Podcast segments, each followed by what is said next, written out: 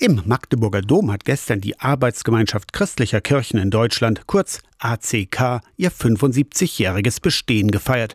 Wenn die Rede von die Kirche ist, dann denken die meisten ja zuerst an evangelisch oder katholisch. In der ACK allerdings arbeiten 25 christliche Glaubensrichtungen mit.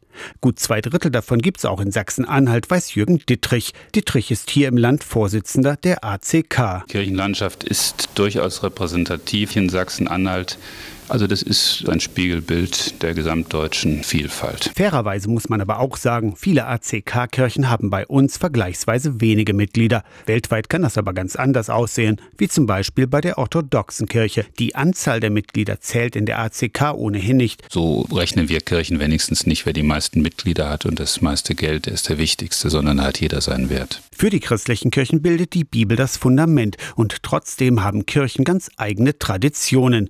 Um die Einheit der Christen bemüht sich die Ökumene. Verbindendes Stärken, das könnte auch Vorbild für die Gesellschaft sein, finden der orthodoxe Erzpriester Konstantin Miron und der evangelische Landesbischof Friedrich Kramer. Kramer ist im Vorstand der ACK, Miron der Vorsitzende. Ökumene ist etwas, was in den Kirchen zunächst stattfindet, aber die Kirchen leben in der Gesellschaft. Ich finde es gar nicht problematisch, wenn man völlig diametrale Ansichten hat. Die Frage ist ja, ob ich die noch aushalte und ob ich die mir zumute und ob ich trotzdem beieinander bleibe. Die Arbeitsgemeinschaft der christlichen Kirchen in Deutschland hat das 75-jährige Bestehen gefeiert. Aus der Kirchenredaktion Torsten Kessler, Radio SAW.